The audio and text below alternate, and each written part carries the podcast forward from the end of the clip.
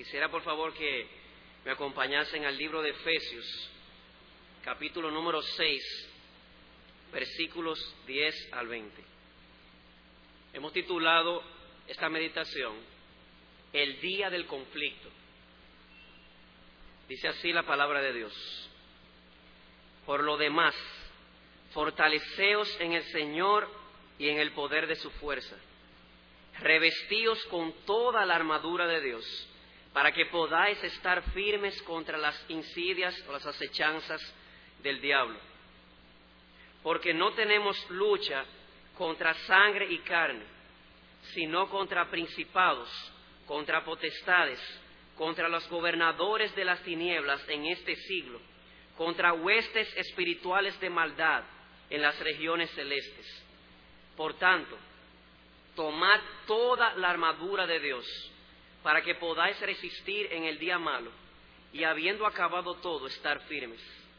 Estad pues firmes, ceñidos vuestros lomos con la verdad y vestidos con la coraza de justicia y calzados los pies con el apresto del Evangelio de la paz. Sobre todo, tomad el escudo de la fe con que podáis apagar todos los dardos de fuego del maligno. Y tomad el yelmo de la salvación y la espada del Espíritu, que es la palabra de Dios. Orando en todo tiempo, con toda oración y súplica en el Espíritu, y velando en ello con toda perseverancia y súplica por todos los santos y por mí, a fin de que al abrir mi boca me sea dada palabra para dar a conocer con denuedo el misterio del Evangelio, por el cual soy embajador en cadenas, que con denuedo hable de él como debo hablar. La epístola a los Efesios del apóstol Pablo, una de las epístolas más hermosas que podemos encontrar en el Nuevo Testamento, con un contenido teológico bastante profundo. Esta epístola está dividida en dos partes. La primera parte de Efesios, capítulos 1 al 3, se concentra en teología, en una teología específica. La segunda parte, que es desde el capítulo 4 hasta el capítulo 6, es precisamente la aplicación de esa teología que se vino tratando en los capítulos 1 al 3. Lo que significa que el pasaje que vamos a estudiar en esta noche es de por sí ya una aplicación práctica de una doctrina que se viene tratando. Y quiero resaltar de que una de las cosas que más llama la atención del libro de los Efesios es que se utiliza, la, la frase que más se utiliza en el libro es en Cristo, en Él, en el amado, en quien tenemos tal cosa. Y no debería, no debería sorprendernos que es la frase que más se utiliza, porque el propósito principal de esta epístola es mostrarnos la unión de todas las cosas en Cristo. Si nos vamos un poquito atrás, capítulo 2, vemos que Pablo nos dice allí que nosotros estábamos muertos en delitos y en pecados, separados de Dios, sin Dios. Pero no solamente ello, también nos dice Pablo que estábamos alejados de la ciudadanía de Israel y por lo tanto éramos ajenos a los pactos de la promesa. Y es precisamente en Cristo, por la astronómica gracia de Dios, que estas barreras son rotas. Primero en Cristo, aquella comunión rota mía para con Dios es abierto el camino de tal manera que tengo acceso a Él. Soy reconciliado con Dios en Cristo. Pero no solamente ello, también hay una enemistad entre las razas, que es quitada también por Cristo mismo. El capítulo 2 nos dice que con su muerte Él derribó la pared de separación, de modo que entre ambos pueblos, en este caso judíos y gentiles, ahora ha hecho una sola nación, llamada la Iglesia de Jesucristo un pueblo propio, la cual la Biblia describe, el mismo libro de Efesios, describe a la iglesia como el cuerpo y la plenitud de aquel que todo lo llena en todo. Un pueblo celoso de buenas obras. Un pueblo formado por personas de toda lengua, tribu y nación, dotados de manera soberana por el Espíritu Santo con multitud de dones y unidos por una misma fe, un mismo bautismo, un mismo Señor, una misma esperanza, una misma fe. Y como decía hace un momento, en medio de esa unidad por su mismo Señor, resaltando una gran diversidad de dones repartidos soberanamente por el Espíritu y usados para dar gloria a Dios y para edificar a los hermanos. Este es el punto central de la parte teológica. Y usted dirá, aquí hay algo que no entiendo.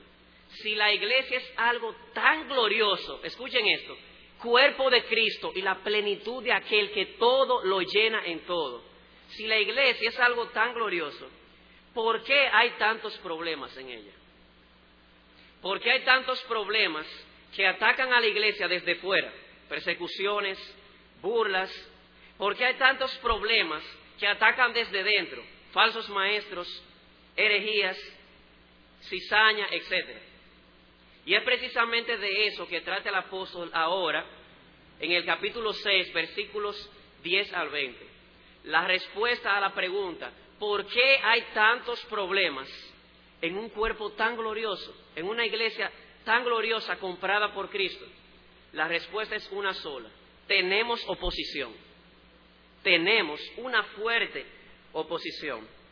Así que el creyente, en medio de esta saludable coinonía con el pueblo de Dios, debe librar una batalla fuerte contra huestes espirituales de maldad. Huestes que se oponen a la gloria de Dios y la edificación del pueblo. Así que no podemos esperar que Satanás se quede con los brazos cruzados. Y de eso trata este pasaje. Y hemos de ver dos cosas en esta noche. En primer lugar, en primer lugar, la realidad fundamental que este pasaje nos enseña.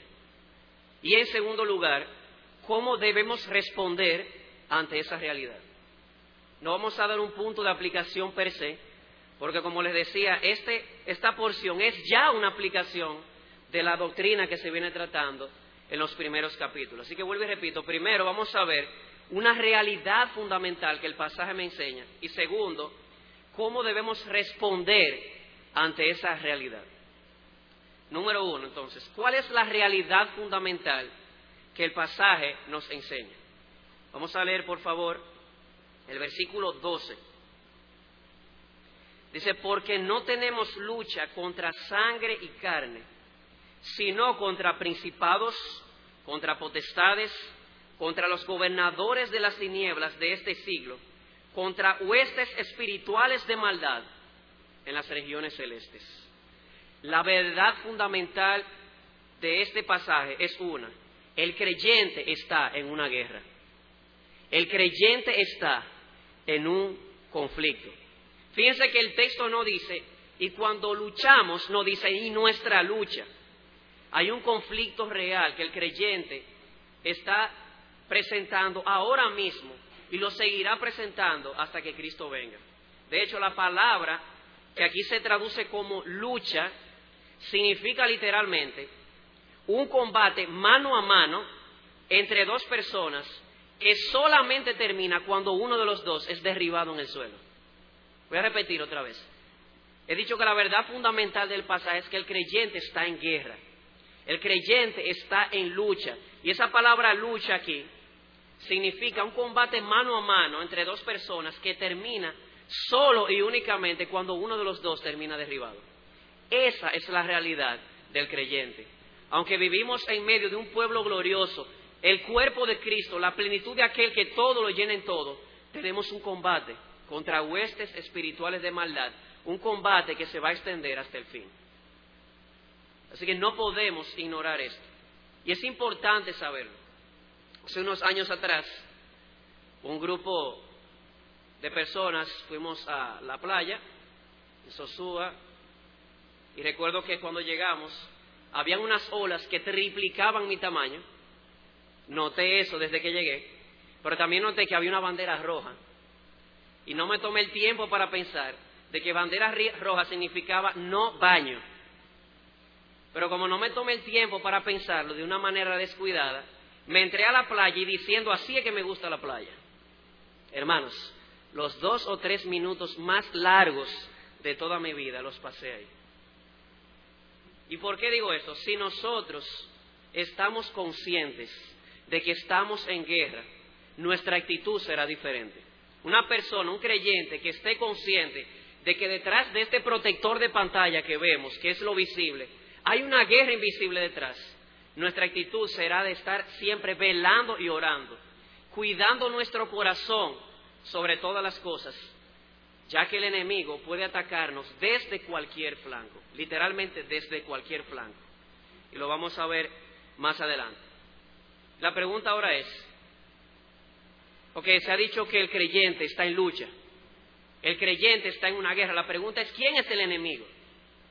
¿Quién es el enemigo de la iglesia? En este caso, vamos a leer nuevamente el versículo 12. Dice, porque no tenemos lucha contra sangre y carne, sino contra principados, contra potestades, contra los gobernadores de las tinieblas de este siglo, contra huestes espirituales de maldad en las regiones celestes. Esa frase es clave y describe quién es nuestro enemigo. Huestes espirituales de maldad en las regiones celestes. Y es obviamente esto es una referencia a Satanás y a sus demonios. La Biblia nos habla de que tenemos un enemigo, se llama Satanás. Satanás significa adversario o enemigo, porque su propósito principal es tratar de deshacer todo lo que Dios hace, incluyendo la iglesia. Hechura de Dios en Cristo para andar en buenas obras. Voy a repetir esto otra vez. Nuestro enemigo principal es Satanás y todo un ejército que le sigue. Satanás significa adversario porque su principal propósito es deshacer todo lo que Dios ha hecho. Obviamente no lo podrá hacer, pero eso es lo que trata de hacer. Así que no podemos esperar que un cuerpo tan glorioso como la iglesia, creado por Dios en Cristo Jesús para andar en buenas obras, va a escapar de la vista de Satanás. Él estará pendiente y vigilando para atacarnos. Ese es nuestro enemigo. Y hay varias características que Pablo nos dice allí con relación a este enemigo. Este enemigo, vuelvo y repito, incluye Satanás y todos sus ángeles. En primer lugar, nuestro enemigo, según Pablo, es un ser espiritual. Dice el pasaje, contra huestes espirituales de maldad. Los demonios, Satanás y los demonios son ángeles caídos, son seres espirituales y por lo tanto invisibles que trabajan en la esfera invisible. Así que es un enemigo invisible. Por lo tanto, si nuestro enemigo, el archienemigo de Dios y de su pueblo, es un ser invisible y espiritual, la principal lucha de la iglesia no es una lucha social o física, sino una lucha espiritual. Es verdad, la iglesia tiene que enfrentar problemas visibles. Eso es uno de los flancos, un problema visible específicamente en el contexto del mundo en que vivimos. Pero como les decía ahorita, eso no es más que un protector de pantalla. Para los que saben mucho, los que están en, en el mundo de la tecnología. Y no estoy diciendo con esto de que el conflicto físico o visible no sea real. No, no, no. Es real. Lo que estoy diciendo es que detrás de este conflicto visible de la iglesia con el mundo hay realmente un conflicto espiritual. Todo un ejército de huestes espirituales de maldad tratando de deshacer, tratando de corromper, tratando de atacar y de derribar a este pueblo amado de Dios, formado por personas predestinadas para andar en buenas obras. Y de hecho, cuando vamos al libro de Apocalipsis, esto es exactamente el punto del apóstol Juan. El libro de Apocalipsis está dividido en dos partes generales. La primera parte, desde el capítulo 1 hasta el capítulo 11, y lo que allí se describe es el conflicto de la iglesia con el mundo. Sin embargo, la segunda parte de Apocalipsis, capítulos 12 al 22, nos describe un escalón más profundo y es el conflicto entre la iglesia y Satanás. Cuando vamos al capítulo 13, nosotros vemos dos bestias que se levantan, una que sale de la tierra y otra que sale del mar. Una de ellas representa los poderes políticos y seculares que durante toda la historia de la iglesia harán oposición a la iglesia. y la otra bestia que sale del mar representa a todos los poderes religiosos que tienen apariencia de cordero, pero cuando abren su boca no son más que dragones oponiéndose a la verdad. Más aún, ahí mismo en el capítulo 13, Juan nos habla de los impíos que fueron, son sellados en su mano derecha y en sus frentes. No son más que instrumentos de estos dos poderes para atacar a la iglesia. Y luego en el capítulo 14 tenemos a nada más y nada menos que a la gran Babilonia, la gran ramera, que representa a todo el poder secular que nos seduce a pecar contra Dios, tratando de entrarle a la iglesia los deseos de los ojos, los deseos de la carne y la vanagloria de la vida.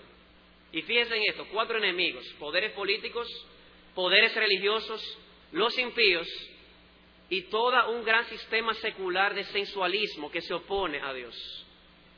Y el punto de Juan es este, detrás de todo esto está el dragón, Satanás. Así que cada vez, me voy a adelantar un poco a, algo, a una aplicación que iba a decir más adelante, pero cada vez que uno de nosotros, estoy hablando de los creyentes, que somos miembros del cuerpo de Cristo, prende la televisión y ve un anuncio eh, promoviendo sensualismo, promoviendo todo lo que se opone a Dios, hermano, deberías ver que detrás de ese protector de pantalla hay todo un ejército de demonios tratando de tentarnos y hacernos pecar contra nuestro Dios. Esa es nuestra realidad y no podemos ignorarlo. Y Satanás, como decíamos, y sus ángeles son seres espirituales. Y como seres espirituales utilizan armas espirituales. Y esto es importante que lo sepamos. Las armas de Satanás son armas espirituales. Y él utiliza dos en especial. Ahorita les decía que somos atacados por todos los lados. Satanás utiliza dos armas principales, una para atacarnos desde adentro y otra para atacarnos desde afuera. ¿Cuál es el arma espiritual que Satanás utiliza para atacarnos desde dentro? Hermanos, creámoslo o no, nuestro propio corazón. Santiago dice que cada uno de nosotros es tentado cuando de nuestra propia, oigan, de nuestra propia concupiscencia somos atraídos y seducidos. Creo que el caso de Judas lo ilustra bastante bien. La Biblia dice que la noche en que empezaron los sufrimientos de Cristo, Satanás puso en el corazón de Judas. Algunos dicen, ay, el pobre Judas. Él no tiene la culpa, fue que Satanás lo puso. No, Satanás simplemente incitó una corrupción que ya había en él. La Biblia dice que, Judas era ladrón, era un hombre codicioso y buscaba la oportunidad de entregar a Jesús por dinero. Así que Satanás no obligó a Judas, él lo incitó utilizando una concupiscencia que ya había en él, una inclinación hacia la codicia. Y de igual manera lo hace con el creyente. Usted dirá, pero ¿cómo puede ser si la Biblia dice que el viejo hombre ya ha sido crucificado. Es verdad, es verdad. La Biblia dice que el viejo hombre, viciado por el pecado, fue crucificado juntamente con Cristo. Y ahora hay un nuevo hombre que se deleita en la justicia. Pero aquí hay algo importante que no podemos olvidar, y es que aun cuando en nosotros vive un nuevo hombre, quedan vestigios o restos de la antigua naturaleza. Y créanme, como me decía una vez eh, Guillermo Roca, son vestigios o restos, pero son bastante fuertes.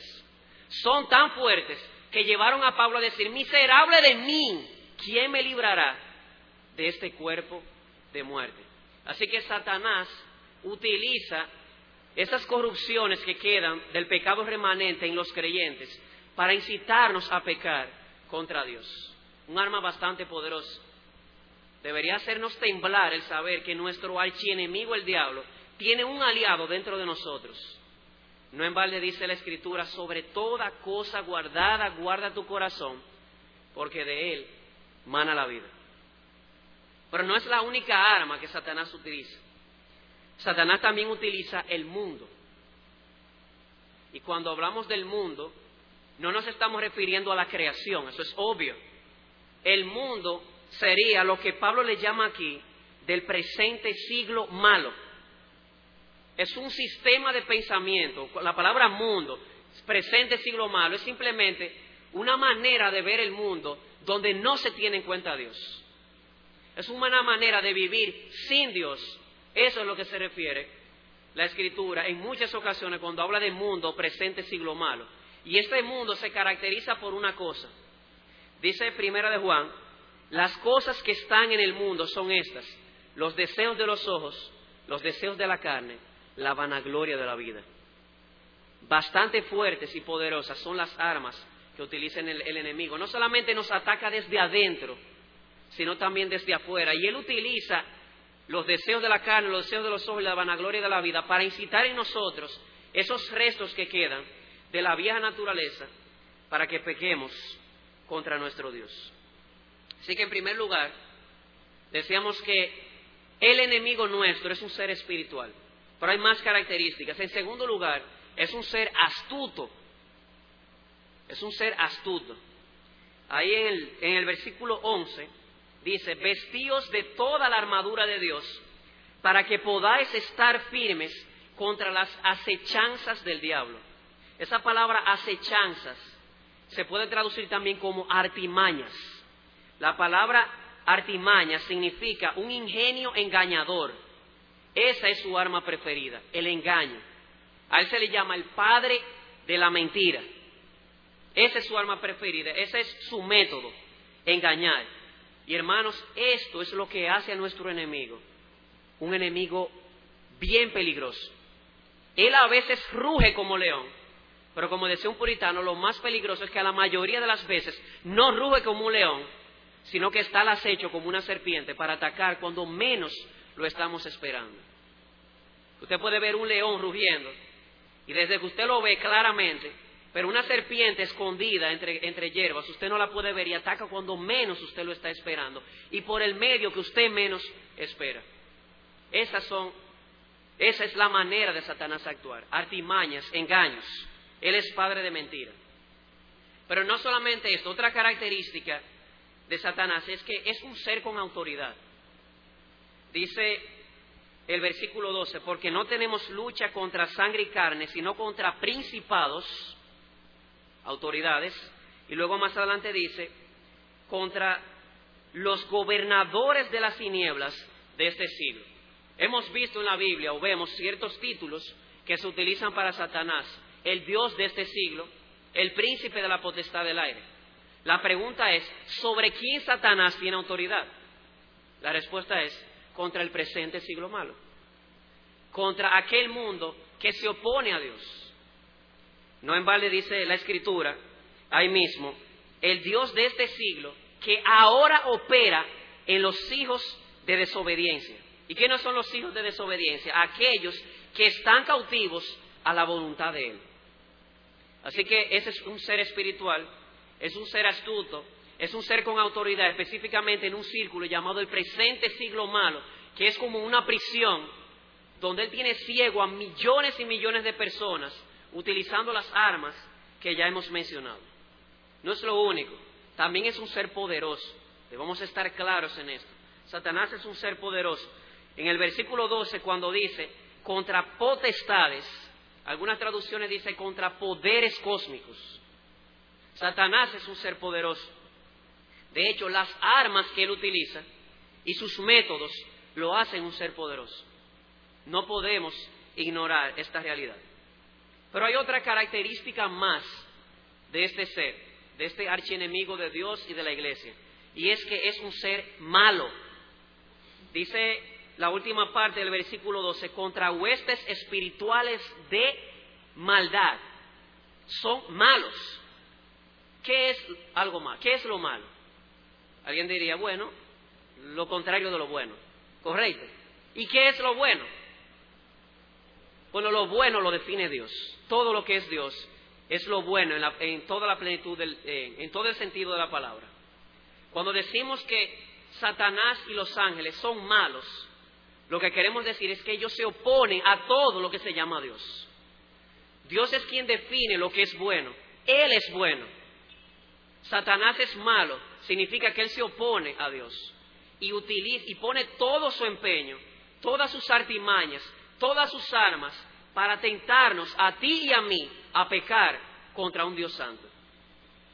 Para llevarnos a hacer cosas que van en contra de la naturaleza de Dios, naturaleza de la cual tú y yo, amado hermano, fuimos hechos participantes por medio de nuestra unión con Cristo. Así que si estos seres espirituales son malos, se oponen a Dios, no nos debe sorprender que al lanzar sus dardos, su propósito es hacernos pecar contra Dios, contra todo lo que se llama Dios, como dice la Escritura, en otro lugar. Y Él no solamente es malo, sobre todo es malo porque se opone a Dios, pero también es malo porque es cruel. Hermanos, el diablo no da tregua.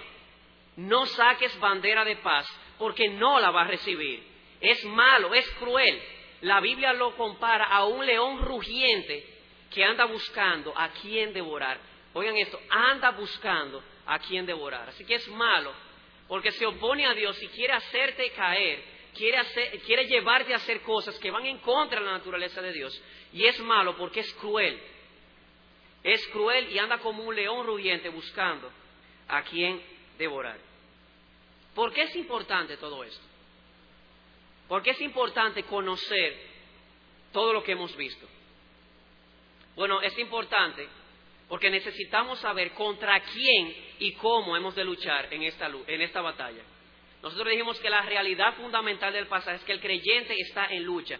No hay opción, estamos en la lucha, querramos o no necesitamos saber contra quién batallamos y cómo batallar contra él. Porque como dice Pablo en Primera de Corintios, si nosotros ignoramos sus maquinaciones, él puede tomar ventaja sobre nosotros. En conclusión,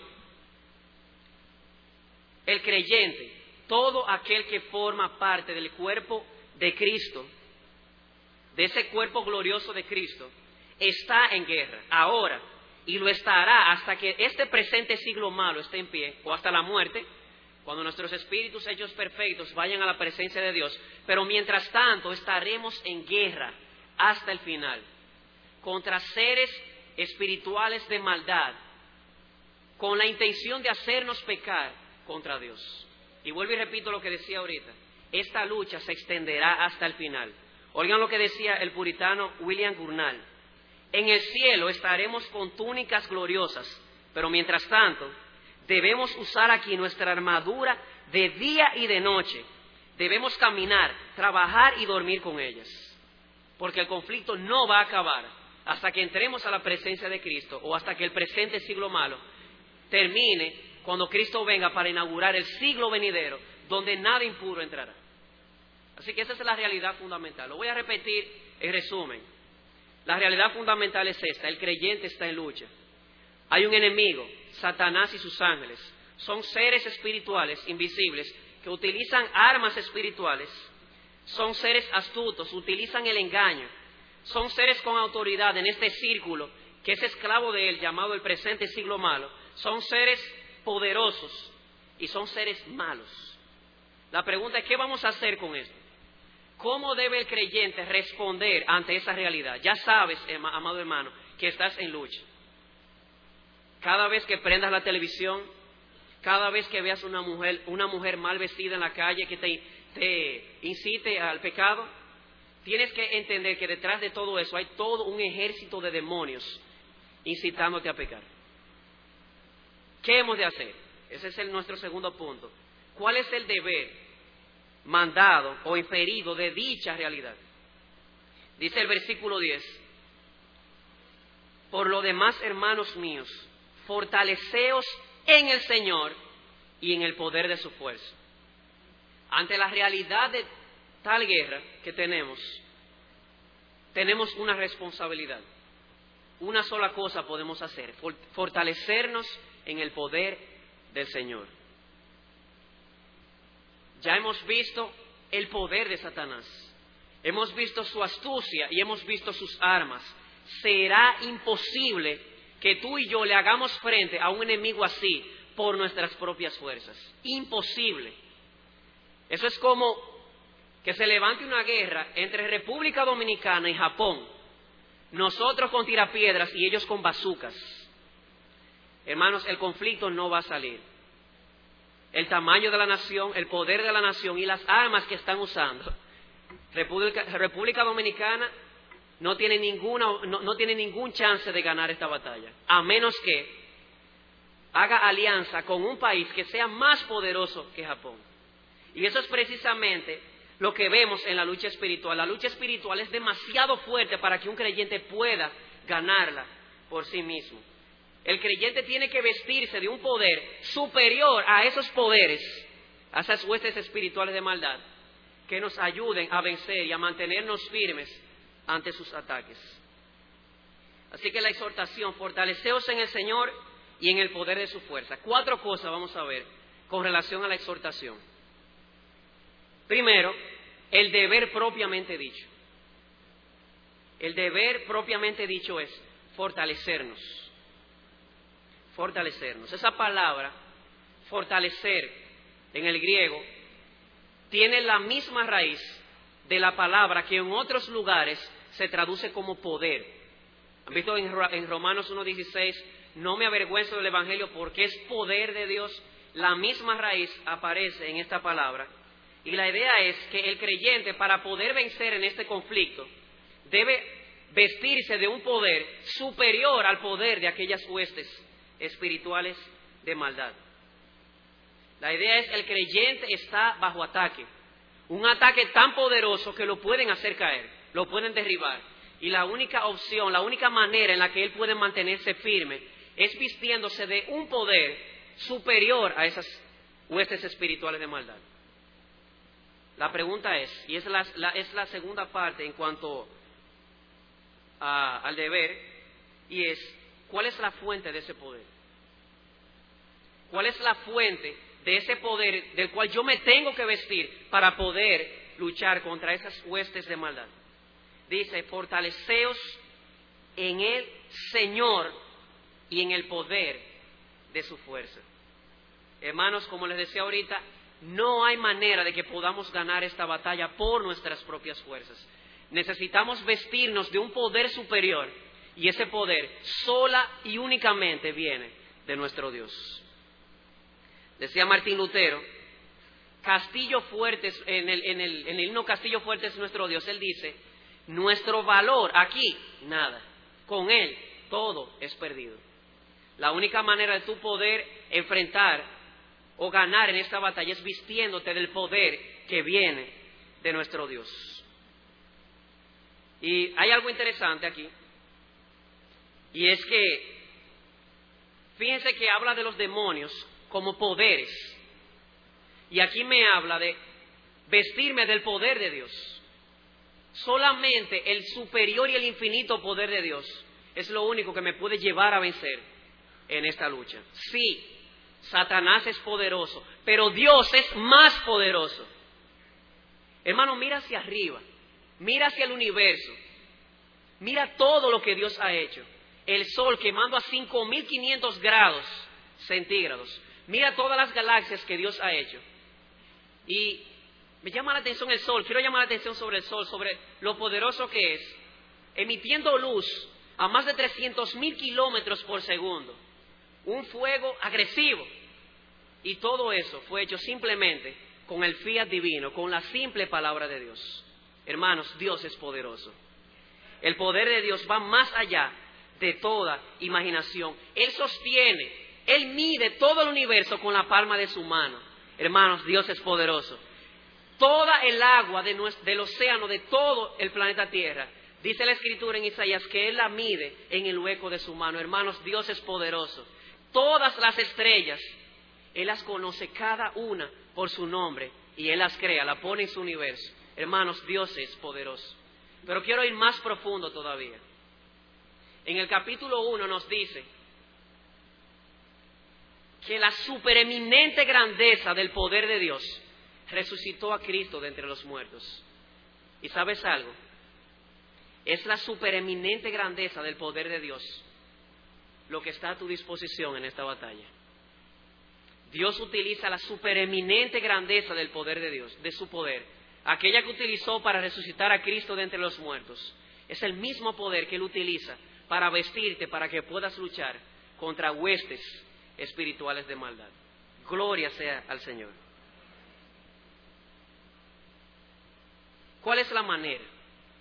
Hemos dicho que el deber es fortalecernos, fortalecernos aquí, vestirnos de un poder que no es el nuestro, ya sabemos que viene de Dios. Satanás es poderoso, pero nuestro Dios es infinitamente más poderoso, tanto que los demonios tiemblan ante la presencia de Dios. La pregunta es cómo, cómo yo me puedo vestir de ese poder de Dios. Y eso es lo que dice el texto. Dice el versículo 11, vestíos de toda la armadura de Dios. La manera de yo obtener ese poder de Dios en la batalla espiritual es vistiéndome de toda la armadura de Dios. Y hay dos cosas que son claras aquí, que deben resaltarse en cuanto a esto. Primero, el creyente debe vestirse, debe vestirse. Algo que me llamó la atención cuando estudiaba el pasaje, la palabra fortalecer, fortaleceos, está en voz pasiva en el griego. Eso significa que pudiera traducirse, en vez de fortalezcanse, sean fortalecidos. Porque la idea es que el poder no es mío, viene de otro sitio, en este caso de Dios. Pero, ¿por qué la mayoría de Biblias lo traducen en voz activa? Y de los comentarios es porque hay una responsabilidad humana. El poder es de Dios, pero el creyente en la obra de la santificación no puede permanecer con los brazos cruzados. Debe obtener ese poder vistiéndose de toda la armadura de Dios. Así que lo primero, el creyente debe vestirse. Hay una responsabilidad en el creyente. Pero otra cosa interesante es que el creyente debe vestirse de toda la armadura de Dios. Esa palabra toda es importante, amado hermano. Toda. No puede faltar ni un elemento de la armadura de Dios. Imagínese un soldado que va a salir a la guerra. Vamos a, vamos a utilizar la misma figura que usa Pablo, que es la de un soldado romano. El soldado va a salir a la guerra se pone su casco, se pone su coraza, su cinturón, agarra su escudo, se pone sus sandalias y sale a la guerra. Se le quedó la espada. O imagínense que se pone el casco, eh, el calzado, la coraza, agarra su espada, pero se le queda el escudo o el casco. Hermanos, la Biblia es clara y dos veces lo dice en el pasaje. Toda la armadura de Dios. Satanás es demasiado astuto y solamente hay que dejarle un poquito de la puerta abierta y por ahí se va a entrar. Si le dejas un solo espacio abierto, por ahí te va a atacar. Hermanos, Satanás es astuto. Así que debemos vestirnos. Hay una responsabilidad nuestra en la santificación. Debemos vestirnos de toda la armadura de Dios. La pregunta es, ¿cuál es esa armadura? Necesitamos urgentemente el poder de Dios para poder vencer las huestes malignas. La pregunta es, ¿cómo yo me visto de esta armadura de Dios? ¿O cuál es esta armadura?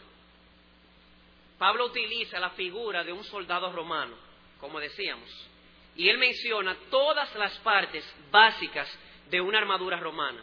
Un yelmo, un casco, una coraza para proteger órganos vitales como el corazón, un escudo para protegerse, en este caso el escudo que se menciona aquí en, Efesios, no es el escudo redondo pequeño, sino el grande que cubre todo el cuerpo. Menciona la espada, menciona un calzado que le permite al soldado deslizarse con facilidad y sobre todo un medio de comunicación, que él pueda comunicarse con sus superiores para discutir las estrategias. Esa es la figura que Pablo utiliza, la de un soldado romano y toda su armadura. Y entonces lo aplica al plano espiritual. Y él menciona allí varias cosas que son representadas por la armadura romana. En primer lugar menciona la verdad, menciona la justicia, menciona el Evangelio, menciona la fe, menciona la salvación, la palabra de Dios y la oración. Fíjense que tenemos, al igual o similar como en un soldado romano, tenemos armas que son de defensa y armas que son de ofensa. Tenemos armas de defensa como el casco, el escudo, la coraza, y armas de ofensa o de ofensiva como es la espada, la espada del Espíritu, que es la palabra de Dios. Pero quiero hacer un breve desglose. El punto central de esta meditación no era en cada una de ellas, obviamente se van a describir, sino en la verdad fundamental, que es que estamos en lucha. Pero tenemos que describir cada una. Primero la verdad. Dice el versículo 14, estad pues firmes, ceñidos vuestros lomos con la verdad. Aquí hay una pequeña disputa, porque algunos piensan que verdad ahí se refiere a la revelación de Dios, a la palabra. Pero algunos piensan que no, que aunque no haya nada de contradictorio en eso, no crean que aquí verdad se refiere a eso, porque la palabra de Dios se menciona más adelante, representada por la espada. Así que muchos están de acuerdo con que la palabra verdad aquí hace referencia a la sinceridad, a todo aquello que se opone al engaño. Y de hecho, cuando nosotros leemos o seguimos el hilo de pensamiento del libro de Efesios, en Efesios 4.15, en Efesios 4.25 y en Efesios 5, versículos 6 y 9, la palabra verdad se utiliza como sinónimo de sinceridad, es decir, todo lo contrario a la falsedad. El creyente ama la verdad en lo íntimo, ama la sinceridad en lo íntimo. Y si hemos de ir a las batallas eh, con un corazón engañoso y no sincero, tendremos bastantes problemas. Pero no es lo único. También se menciona la justicia. El mismo versículo, 13, eh, versículo 14 dice, y vestidos con la coraza de justicia. Llama la atención porque la coraza, como les decía hace un momento, se pone aquí en el pecho para proteger ciertos órganos vitales, incluyendo el corazón. La pregunta es, ¿qué es la justicia? Aquí también ha habido un, un pequeño debate, porque algunos han entendido que hace una referencia a la comprensión de la doctrina de la justificación por la fe. Y aunque vuelvo y repito, no tiene nada de contradictorio, al contrario, es verdad, es muy probable que más adelante se haga referencia a la justificación por la fe, específicamente cuando se habla del yelmo de la salvación. Así que, ¿qué es la justicia aquí?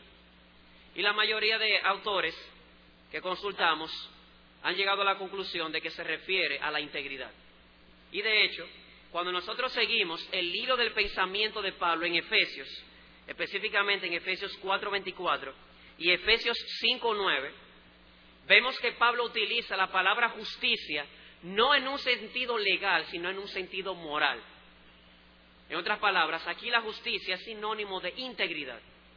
Así que aquí tenemos dos partes importantes de la armadura. ¿Quieres, vas a salir a la batalla o estás en la batalla? Necesitas vestirte del poder de Dios, necesitas vestirte de toda la armadura de Dios. Necesitas primero sinceridad de corazón y de mente y necesitas un corazón íntegro, un corazón no dividido, como el de la iglesia en la Odisea no tibio. Pero eso no es lo único. Él sigue describiendo, y calzados los pies con el apresto del Evangelio de la paz. Y resalta aquí este pasaje, porque estamos en un lenguaje totalmente de guerra, y entonces Pablo habla del Evangelio de la paz. Parece un poco curioso, ¿verdad? Pero una, persona podrá preguntarse, yo entiendo que vayamos a la guerra vistiéndonos de sinceridad y de integridad, pero la disposición, aquí el apresto del Evangelio es la disposición a predicar el Evangelio, como dicen algunas traducciones. ¿Qué tiene que ver eso con la guerra espiritual? Mucho, mi amado hermano, mucho. Yo quiero que me acompañes, por favor, al libro de Mateo, capítulo 16. Mateo 16, versículo 18 dice nuestro Señor, y yo también te digo que tú eres Pedro, y sobre esta roca edificaré mi iglesia, aquel cuerpo poderoso y glorioso del que venimos hablando en Efesios, y las puertas del Hades no prevalecerán contra ella. Algunas traducciones dicen las puertas del infierno no, prevalecerán contra la iglesia. Antes pensaba que el pasaje estaba describiendo al infierno atacando a la iglesia y a la iglesia defendiéndose. Y que la promesa era, no te preocupes, que no van a poder vencerte. Ese no es el lenguaje del pasaje. El lenguaje del pasaje es la iglesia atacando al Hades. Escuchen esto, lo voy a leer de nuevo. Las puertas del Hades, las puertas del infierno, no prevalecerán contra la iglesia. Les voy a pintar el cuadro de esta manera. Hay una fortaleza inmensa que se llama el infierno, se llama el Hades. Y dentro de esta fortaleza hay miles y miles y miles y millones de personas, ciegos, muertos y esclavos. Esclavos de Satanás, esclavos del mundo, esclavos de su propia concupiscencia. Y la iglesia, amados hermanos, tiene la bendita tarea de invadir los reinos del Hades y por medio de la predicación de la palabra sacar súbditos de las tinieblas a la luz. Así que nuestra iglesia es una iglesia militante, es una iglesia que lleva el Evangelio, que penetra hasta la fortaleza del Hades para sacar personas por medio de la predicación del Evangelio. Si queremos vencer en esta lucha, tenemos que ser más agresivos con nuestro evangelismo, predicar a tiempo y afuera de tiempo, porque Dios ha decretado que la manera en que Él ha de salvar, el medio en que Él va a sacar a todas esas personas que están cautivas en esa fortaleza, es por medio de la predicación del Evangelio. Hermanos, Dios nos ayude a ser más agresivos en la predicación del Evangelio. Pero no es lo único.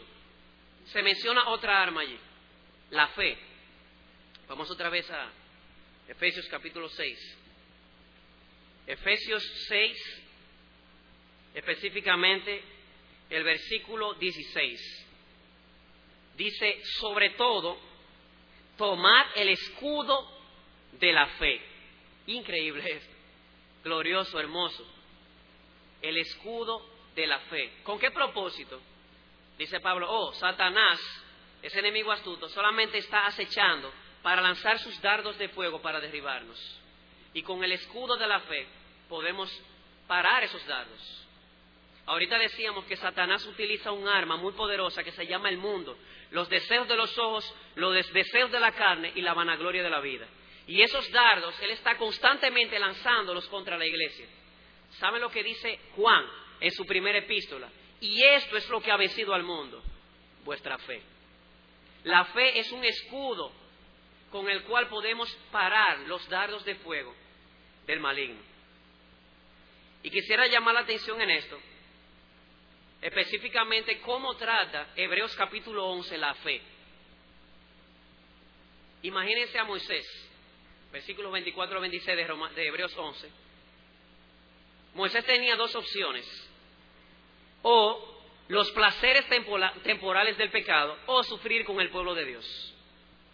Dice que Moisés los miró y él prefirió sufrir con el pueblo de Dios, porque él tenía la mirada puesta en el galardón. Eso es la fe, amados hermanos. La fe es creer que hay más gozo, que hay más ganancia en Dios que en el pecado. Y cada vez que Satanás empiece a lanzar esos dardos de fuego, bombardeándonos con los deseos de la carne, nuestra respuesta ha de ser en fe hay más placer en Dios que en el pecado. El pecado, amados hermanos, no es más que cisternas agrietadas delante de la belleza de nuestro Dios. Nuestro Dios es un manantial de agua viva. Así que la fe es un arma totalmente esencial para poder ganar en esta lucha. Creer que hay más placer en las promesas de Dios que en las promesas del pecado. Como decía el puritano Sir Richard Baxter, mientras más me deleito en lo que Dios es, menos atractivo se hace el pecado para mí. Eso es la fe. Decir, hay más deleite en Dios que en el pecado. Y a medida que nos deleitamos en Dios, nos damos cuenta que el pecado no es más que basura, que un simple espejismo que no sacia el corazón plenamente ni para siempre como lo hace nuestro Dios. Señor, aumenta nuestra fe. Otra cosa más, Pablo habla allí de la salvación. Dice el versículo 17, y tomar el yelmo de la salvación. El yelmo es el casco que se utilizaba para proteger la cabeza. Y aquí sí muchos están de acuerdo con que el, yelmo de la salvación se refiere a una convicción y a un sentido claro de la obra de Cristo por mí en la cruz. Cuando Cristo murió en la cruz, sucedieron dos cosas. Hubo una doble transacción. En primer lugar, mis pecados les fueron imputados a Él por la fe. Y por ello Él fue castigado en mi lugar. Así que yo soy perdonado en base a eso. Pero no es lo único. De allá para acá también hay otra cosa. Él me imputa su justicia, su obediencia perfecta a la, a la ley de Dios. Y esa obediencia perfecta a mi cuenta me hace, o por ella se me declara justo delante de Dios. Dios me ve como si nunca hubiese pecado. Es importante, hermanos, que en la lucha espiritual tengamos un sentido claro de la obra de la salvación de Cristo en la cruz. Satanás no es solamente Satanás el enemigo, él es también el diablo, el acusador. ¿Sabes por qué? Porque una de sus tareas favoritas es acusarnos, sacarnos a la luz y estregarnos en nuestra cara nuestros pecados. Pero como alguien decía, cuando Satanás destruye tus pecados en la cara, saca la cruz de Cristo. Allí Cristo pagó por mí y, allí completó la obediencia que me pagó, que completó para dármela a mí, para que yo fuese declarado justo delante de Dios. Así que en Cristo no hay condenación para aquellos que están en Cristo Jesús. Nada ni nadie en el cielo puede acusarte, mi amado hermano.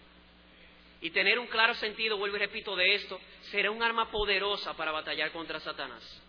Martin Lloyd Jones, en su libro La depresión espiritual, dice que una de las mayores causas de depresión espiritual en el creyente es no tener claro la doctrina de la justificación por la fe. Espero que entiendas, amado hermano, la teología no es enemiga de la práctica, la doctrina no es enemiga de la práctica, al contrario, nuestra práctica cristiana se fundamenta en la doctrina. No le tengas miedo, estudia doctrina, estudia libros que estén relacionados con la cruz de Cristo. Hay muchos buenos libros, La cruz de Cristo de John Stott, La pasión de Cristo de John Piper. Libros totalmente saturados de la palabra de Dios, totalmente teocéntricos. Necesitamos una clara comprensión cada día más de la obra de Cristo en la cruz por nosotros, porque será como un casco que protegerá nuestras cabezas de las acusaciones del maligno. Otra más, la palabra. Dice allí, y la espada del Espíritu, que es la palabra de Dios. Esto es vital, vital en la lucha espiritual. Necesitamos empaparnos, sumergirnos en la palabra de Dios. Todas las promesas, amado hermano, que tú y yo utilizamos para enfrentar al pecado vienen de este glorioso libro, de la palabra de Dios. Nuestra fe, nuestro escudo, se alimenta por las promesas que vienen de esta bendita palabra.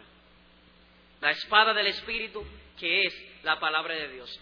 Es de la palabra de Dios que vienen esas benditas promesas por medio de las cuales estocamos al maligno en su corazón. Quiero leerles un pequeño relato del libro El progreso del peregrino, cuando Cristiano se topa frente a frente a Apolión, destructor. Dice eh, John Bunyan en su libro, voy a leer esa pequeña parte. Apolión le dice, ahora ya eres mío. Se fueron al bollo, como dicen en Cibaeña. Y Apolión dice, Apolión oprimiéndole tan fuertemente al decir esto, que casi le ahogó en términos que Cristiano ya empezaba a desesperar de su vida. Pero quiso Dios que en el momento de dar el golpe de gracia, Cristiano, con sorprendente ligereza, asió la espada del suelo. ¿Saben lo que simboliza la espada? La palabra de Dios. Él tomó la espada del suelo y exclamó, no te huelgues de mí, enemigo mío. ¿Y por qué? Porque aunque caigo, he de levantarme. Una promesa de la Escritura y le dio una estocada mortal que le hizo ceder como quien ha recibido el último golpe. Al, verlo cristiano, cobra nuevos brillos, acomete otra vez diciendo, antes, en todas estas cosas somos más que vencedores por medio de aquel que nos amó. Démosle gracias a Dios por libros como estos, que describen de una forma tan clara lo que es el combate espiritual. Apolión abrió entonces sus alas de dragón, huyó apresuradamente y Cristiano no, le volvió a ver más por un tiempo. Recuerda, hermano, que nuestra lucha no va a terminar hasta que no entremos en gloria con Cristo, hasta que el presente siglo malo termine. Jesús es nuestro ejemplo. Jesús fue tentado tres veces en el desierto por Satanás. Tres dardos le lanzó. Tremendas tres estocadas que Cristo le dio. La primera vez, no Satanás, porque escrito está.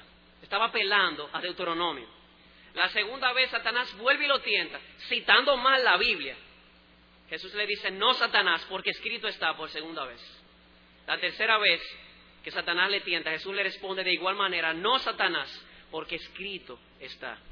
Hermanos, que Dios nos ayude a aprender a esgrimir la palabra de Dios en esta lucha contra las huestes espirituales de maldad. Tenemos un buen nombre para el versículo a memorizar. El versículo espada. ¿Sabías que el nombre viene de esta realidad? No es un nombre inventado por el pastor Amiris, es que viene de esta realidad, de que la palabra de Dios es nuestra espada para luchar o para atacar al maligno. Por último, está la oración. Dice, orando en todo tiempo, con toda oración y súplica en el Espíritu, y velando en ello con toda perseverancia y súplica por todos los santos. Yo creo que, veamos otra vez cómo empieza el versículo 18. Dice orando. En español ese verbo está en gerundio. Y a veces el gerundio, cuando uno está interpretando, pudiera ser simplemente un cómo de la acción anterior. Me explico. Pablo dice, vístanse, pónganse el casco, pónganse la coraza, tomen la espada, tomen el escudo. ¿Cómo? Orando. Eso significa que a la medida que nos vamos vistiendo de la armadura de Dios, siempre hemos de estar orando. Nos ponemos el casco, oramos. Tomamos la espada, oramos. Tomamos el escudo, oramos.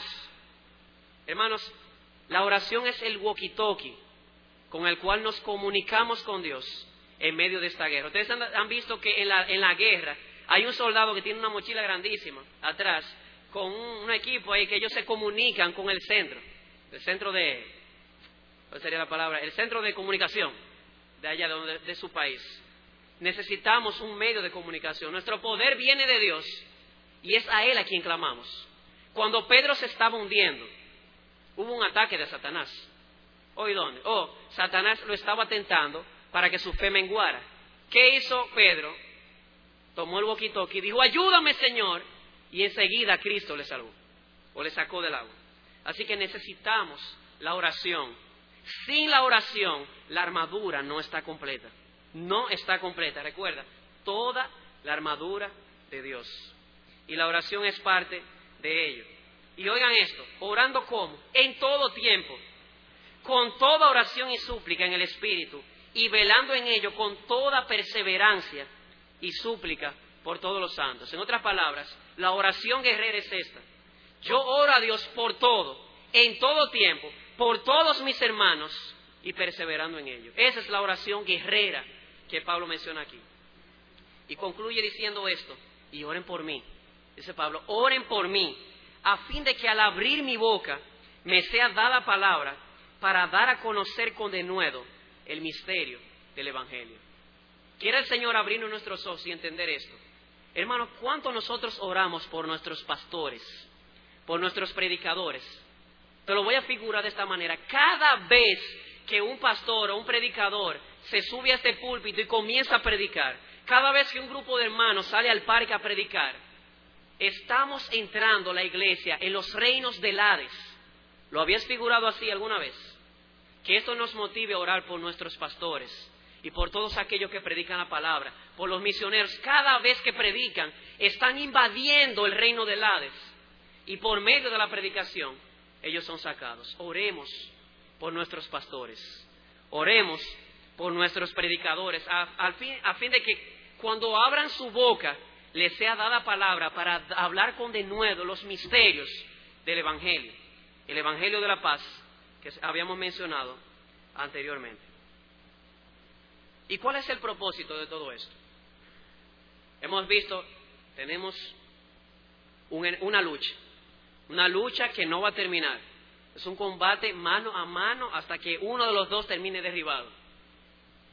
El enemigo es Satanás, un enemigo espiritual, es un enemigo poderoso, es un enemigo engañoso. Así que mi única esperanza es vestirme de un poder externo a mí. ese poder es el poder de Dios. La supereminente grandeza del poder de Dios que resucitó a Cristo de entre los muertos es el poder que Él ha puesto a nuestra disposición para vencer el mal. Pero necesitamos o tenemos una responsabilidad, debemos vestirnos de toda la armadura de Dios, de toda la armadura de Dios. Y ya hemos enumerado cada una de esas cosas. ¿Y cuál es el propósito? y creo que ya parte de eso lo dimos, Satanás está lanzando constantemente sus dardos para hacernos caer. Tres versículos de ahí mismo, de Efesios 6. Dice el versículo 11, vestidos de toda la armadura de Dios, para que podáis estar firmes. En otras palabras, el propósito de Satanás es derribarte. Y si no tienes toda la armadura de Dios, créeme que te va, te va a tumbar. Más adelante dice en el versículo 13, por tanto, tomad toda la armadura de Dios, toda. ¿Hoy para qué? Para que podáis resistir en el día malo, en el día del conflicto. Y habiendo acabado todo, estar firmes. Satanás quiere derribarte. Es un enemigo poderoso, pero a tu lado está el Todopoderoso. Nada ni nadie te podrá separar de su mano.